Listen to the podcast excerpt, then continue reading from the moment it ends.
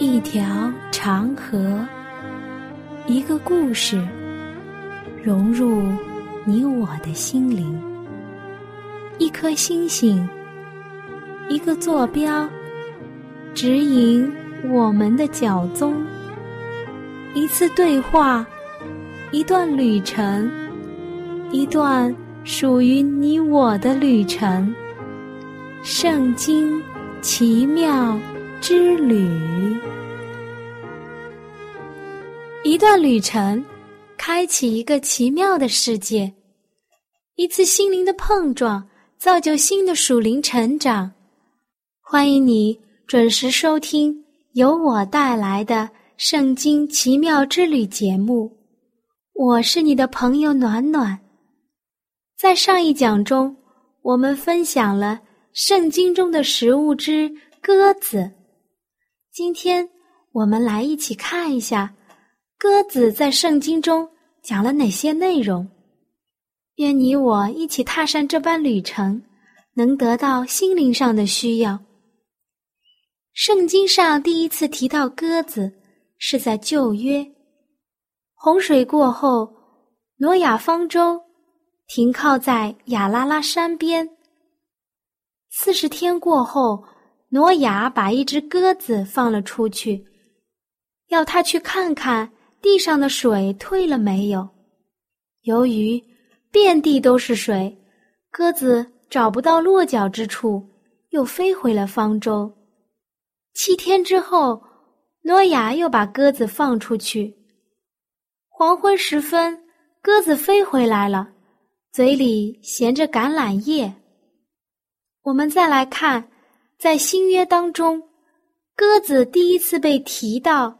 是在耶稣受洗礼的时候，耶稣遵着诫命来到约旦河要受洗，施洗约翰起初不肯，原意是约翰本身都要受耶稣的洗礼，怎么反倒给耶稣受洗了呢？耶稣说：“本是要这样行的，乃是要行诸般的义。”当耶稣。从约旦河上来，天就开了，有声音说：“这是我的爱子，我所喜悦的。”圣灵就仿佛鸽子一样，降在耶稣的身上。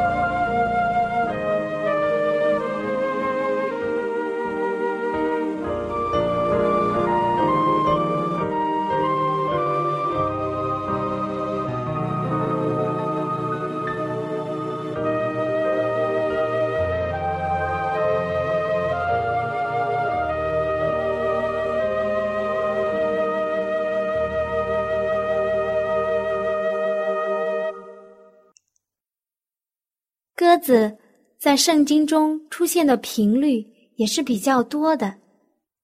它既能够成为我们的食物，又是祭祀用的物品，还有其特殊的属灵意义。我们一起来看一下吧。我们先来翻开圣经诗篇的五十五章六到八节。如果你身边没有圣经，也没有关系，我来讲一下吧。这段圣经讲的是大卫王在他儿子押沙龙背叛的时候，得知他的好友也参加了这样的叛变，信心顿然的丧失。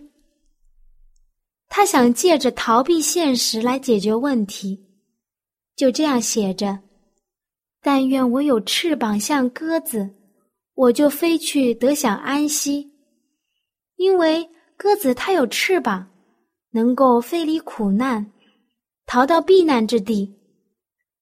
大卫王知道逃避无法解决问题，后来他又改变主意说：“至于我，我要求告上帝，耶和华必拯救我。”你看，一代伟人。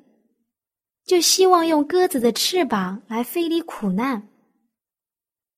还有，在上面我们已经分享的了，就是耶稣在约旦河里受洗，是这样的情形：他从水里一上来，就看见天裂开了，圣灵仿佛鸽子降在他身上，又有声音从天上说：“你是我的爱子，我喜悦你。”记载在圣经当中的马可福音一章十到十一节，在耶稣受洗的时候，发生了三件特别重要的事情：一个，天裂开了；第二个，有圣灵仿佛鸽子降在他身上；第三，有声音从天上传下来说：“你是我的爱子，我喜悦你。”其实这三件都是为耶稣做见证的，证明他就是上帝的儿子。圣灵仿佛鸽子降在他身上，也同样预表了耶稣拥有的温柔和仁爱。当然啦，鸽子在圣经中也有不好的含义。你看，鸽子原本是聪明的，它会为它的主人传递消息。纵然在千里之外，他也知道原路返回。但是在何西亚先知的时代，以色列国一心仰仗着异族的国家，他们求告埃及，投奔亚述。在圣经中是这样描述他们的：他们的外交政策摇摆不定，最终被亚述所击败。以色列人。他们把本性都改变了，失去了上帝所赐的智慧，将他们所有的盼望以及他们的信仰都忘掉了，甚至是建立在外邦的国家身上，就如同愚蠢无知的鸽子一样。记录在何西亚书的七章十一节，他们找不到回家的路了。希望我们，你我，都不要有这样愚蠢的时候。也求主开我们的眼目，给我们有火炼金子一样的心，好抵挡这末世的诱惑。虽然鸽子有不好的含义，但是鸽子身上是有比较重要的属灵教训的。在上帝用洪水。毁灭这世界的时候，只有挪亚的一家住在这个方舟当中。当水渐渐消退，挪亚开了方舟的窗户，先放出去一只乌鸦，但是它没有飞回来，因为乌鸦是肉食性的动物。洪水过后，在这个地面上到处漂流着尸体。乌鸦的眼目就放在了他眼前的食物上，并没有回到方舟上来。挪亚又放出一只鸽子，要看看这水从地上退了没有，但遍地都是水，鸽子找不到落脚之地，因为鸽子是吃素的，不愿意吃尸体。他就回到方舟那里。挪亚伸手把鸽子接进了方舟。又过了七天，再把鸽子放出去。他回来的时候，嘴里叼着一片橄榄叶子。挪亚就知道地上的水退了。再等了七天，放出鸽子去，他就不再回来了。创世纪的八章。六到十二节。其实，鸽子也可以像乌鸦一样，但是他却选择了回到挪亚那里。我们也一样，我们喜欢吃上帝赐给我们的食物呢，还是要吃不洁净的食物呢？是喜欢这世界上的一切呢，还是想要回到主所给我们应许的天家呢？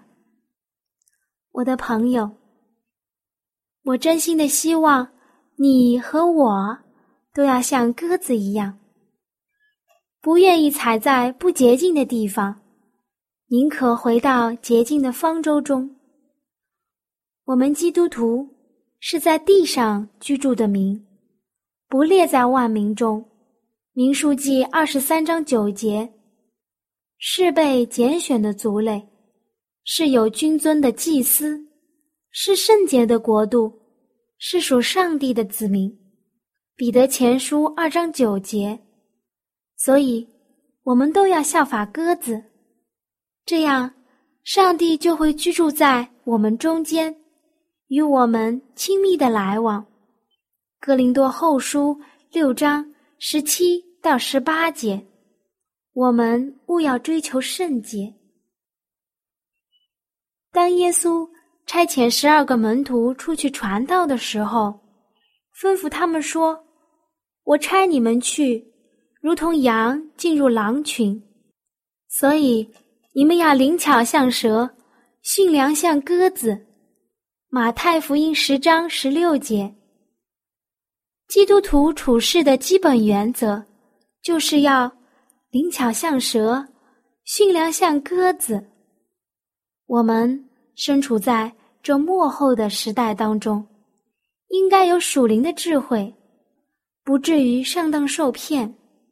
我们要懂得灵巧像蛇一样去避免开来。其次，鸽子的特性是温柔、与世无争的。我们应该驯良像鸽子，做好自己的本职工作，做好自己的本分。不要与他人争权夺利，在于人们的日常交往当中，要多多有爱，要多多的包容，少了冲动和鲁莽，让人看出来我们是跟从耶稣的，我们是真正的基督徒。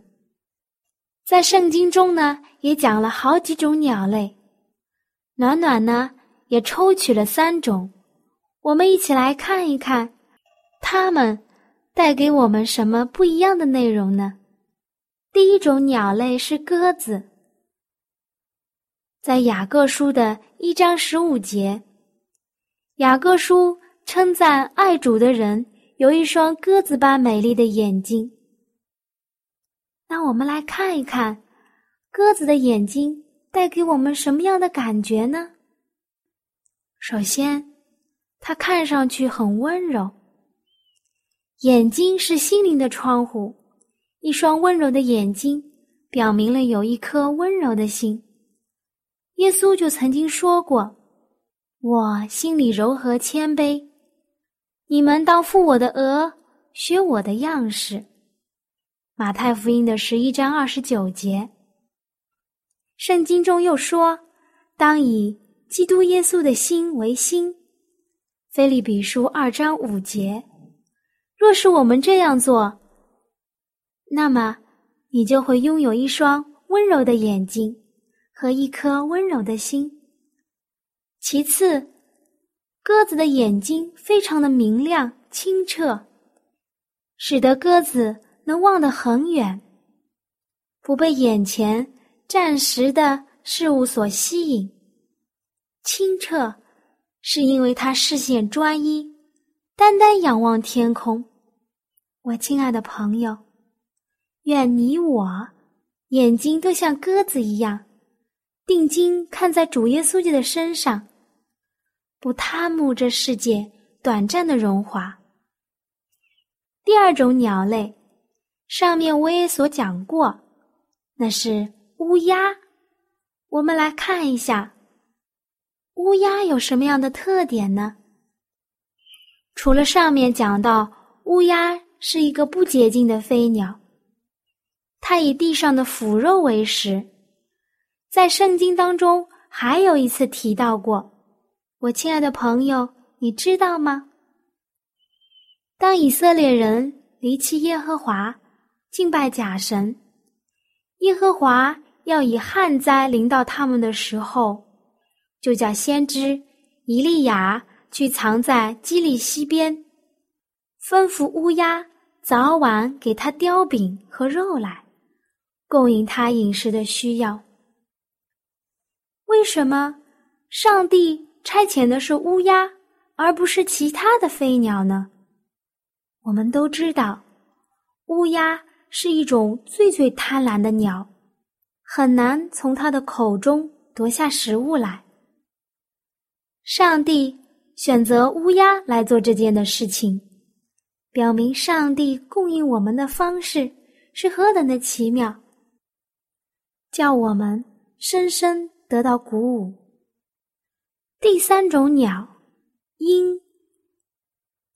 鹰原文是雕，是鸟中最大者。在约伯记的三十九章二十七到二十九节，大鹰上腾。在高处搭窝，岂是听你的吩咐吗？他住在山岩上，以山峰和坚固之所为家，在那里窥看食物，眼睛远远观望。我们都知道，很少很少有人会爬上雕所住的山崖，去捕捉一只小雕，因为他会把家。安在高高的悬崖峭壁上，对敌人来说，那个地方是非常的艰险，难以到达的；而对自己而言，是十分的平安稳妥的。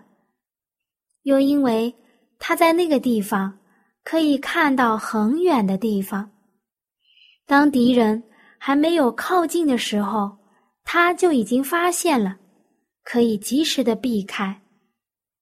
那我问你，什么是基督徒最稳固的居所呢？圣经上说：“住在至高者隐秘处的，必住在全能者的荫下。”诗篇九十一篇一节。如果我们是住在至高者隐秘处，也就是住在主耶稣基督里面，我们就会处在。全能者上帝保护之下，一个真正的基督徒，他不会像世人一样，整天在世界上寻找好处。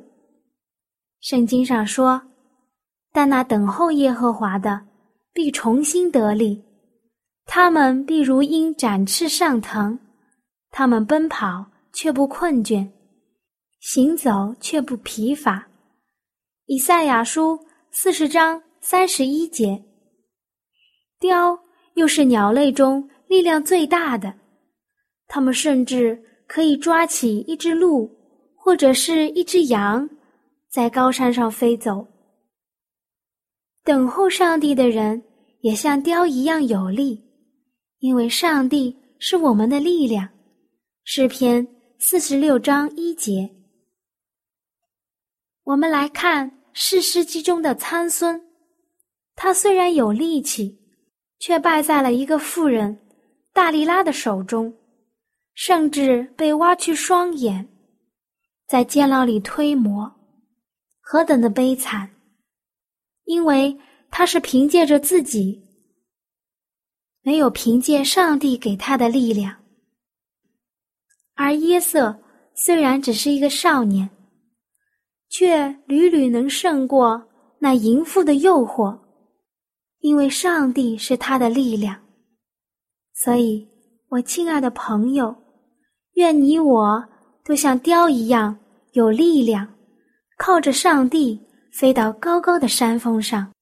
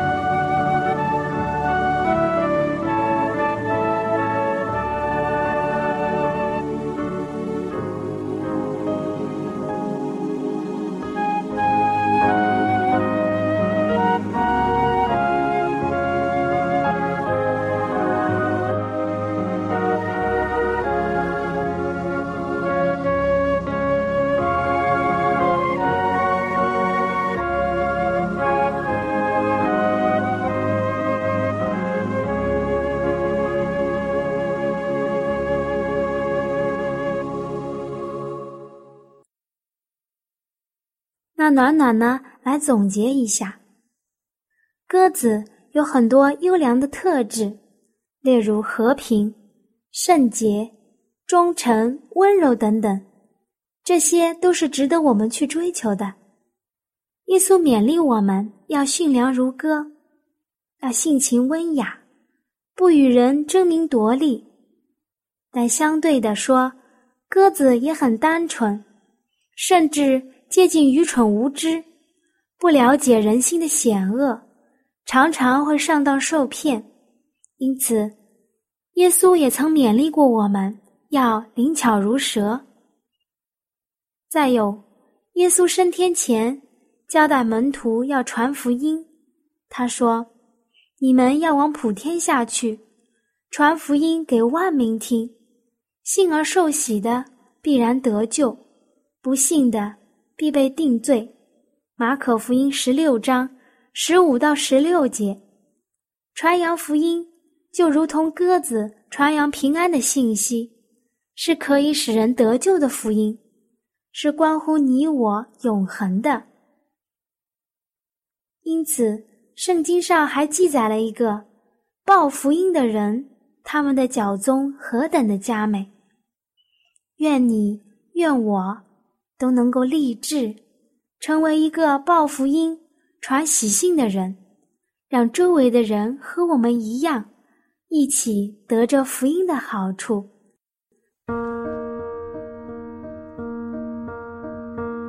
我亲爱的朋友，你听了这期节目之后，内心中对圣经感兴趣了吗？或是对造我们的主有新的认识？又或者有深深的感动，那就让我们献上我们心中的感谢，谢谢天父你的带领，也求主带领我们下一期相遇的时间。那如果你有新的想法、新的认识，或者你觉得你有不一样的看法，或者是暖暖讲的不完全的地方，你都可以用写信的方式告诉我。好了，我们下期再会。喜欢今天的节目吗？若是您错过了精彩的部分，想再听一次，可以在网上重温。